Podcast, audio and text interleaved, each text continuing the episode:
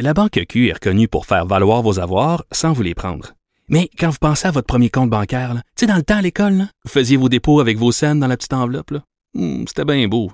Mais avec le temps, ce vieux compte-là vous a coûté des milliers de dollars en frais, puis vous ne faites pas une scène d'intérêt. Avec la Banque Q, vous obtenez des intérêts élevés et aucun frais sur vos services bancaires courants. Autrement dit, ça fait pas mal plus de scènes dans votre enveloppe, ça.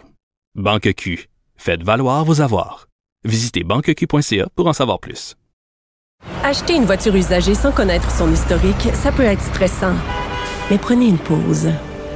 Et procurez-vous un rapport d'historique de véhicule Carfax Canada pour vous éviter du stress inutile. Carfax Canada. Achetez l'esprit tranquille. Vous écoutez Geneviève Peterson. Cube Radio. Culture et société. Anaïs Gertin-Lacroix est là, comme d'habitude, pour terminer cette émission en beauté. Tu me parles de... de, de- voyons, je fais un ACV en direct. Hey, je suis tellement sur le gros Tylenol, là, c'est un miracle que je me sois rendue au bout de cette émission-là. J'ai perdu à voix les 15 premières minutes. Épouvantable, épopée. Ben, moi, tu Bref. vois, je, t'entends, puis euh, t'as l'air euh, rayonnante. Oui, puis, écoute, euh, j'ai mangé gloire à Achille et aux gens en régie qui m'ont mis des pauses pour que je puisse manger des pastilles euh, à volonté. Tu me parles du documentaire Pam and Tommy. Écoute, là, je suis tellement heureuse, Geneviève, de cette nouvelle-là, ce documentaire Pam et Tommy qui est sorti il y a quelques semaines euh, de ça, qui euh, a fait beaucoup jaser parce que ce documentaire met de l'avant, bon, la fameuse vie sexuelle et la sextape qui a été euh, une des premières de Pam et. Tommy qui a été dérobée dans leur maison. Et ça avait fait beaucoup jaser parce qu'on a vraiment mis de côté un peu euh, toutes les répercussions que ça a pu avoir, notamment sur Pamela Anderson, euh, sa bonne amie Courtney Love qui est sortie disant euh, moi dans mon entourage je voulais pas qu'on parle de cette euh, vidéo là je suis était vraiment fâchée elle aussi que ça sorte le, le film sachant qu'une Pamela Anderson n'avait pas donné son accord. Et le coup de théâtre roulement de tambour Pamela Anderson elle-même qui a mis cette semaine sur les médias sociaux, notamment sur Instagram, une lettre, euh, semble-t-il, manuscrite, écrite en gros Netflix. Et là, elle dit ma vie, un millier d'imperfections, euh, des perceptions erronées, que j'étais méchante, sauvage, perdue. Euh, elle dit finalement, je peux vous surprendre, je ne suis pas une victime,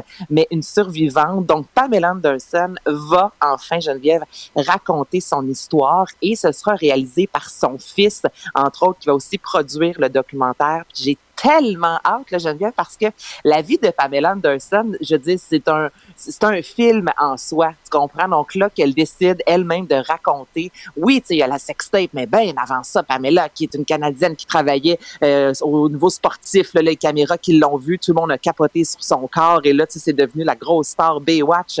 Hey, moi, je, suis vraiment, j'ai hâte de voir ça. Je pense Mais c'est comme ça a être leur pris son pouvoir, puis en même temps, tu dis coup de théâtre, mais c'est aussi un coup de marketing. Là. On va Ben, pas se le théâtre, cacher.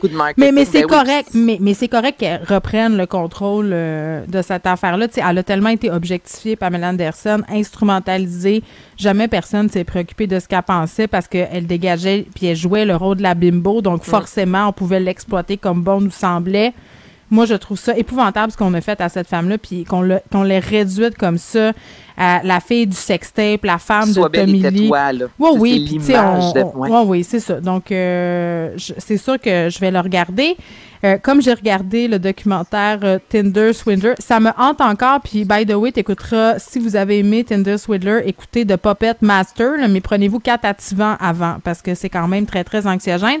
Euh, le gars dans The Tinder Swindler, euh, Anaïs, euh, il est poursuivi euh, par une famille très riche, une famille Ouais. juive, en fait, en Israël.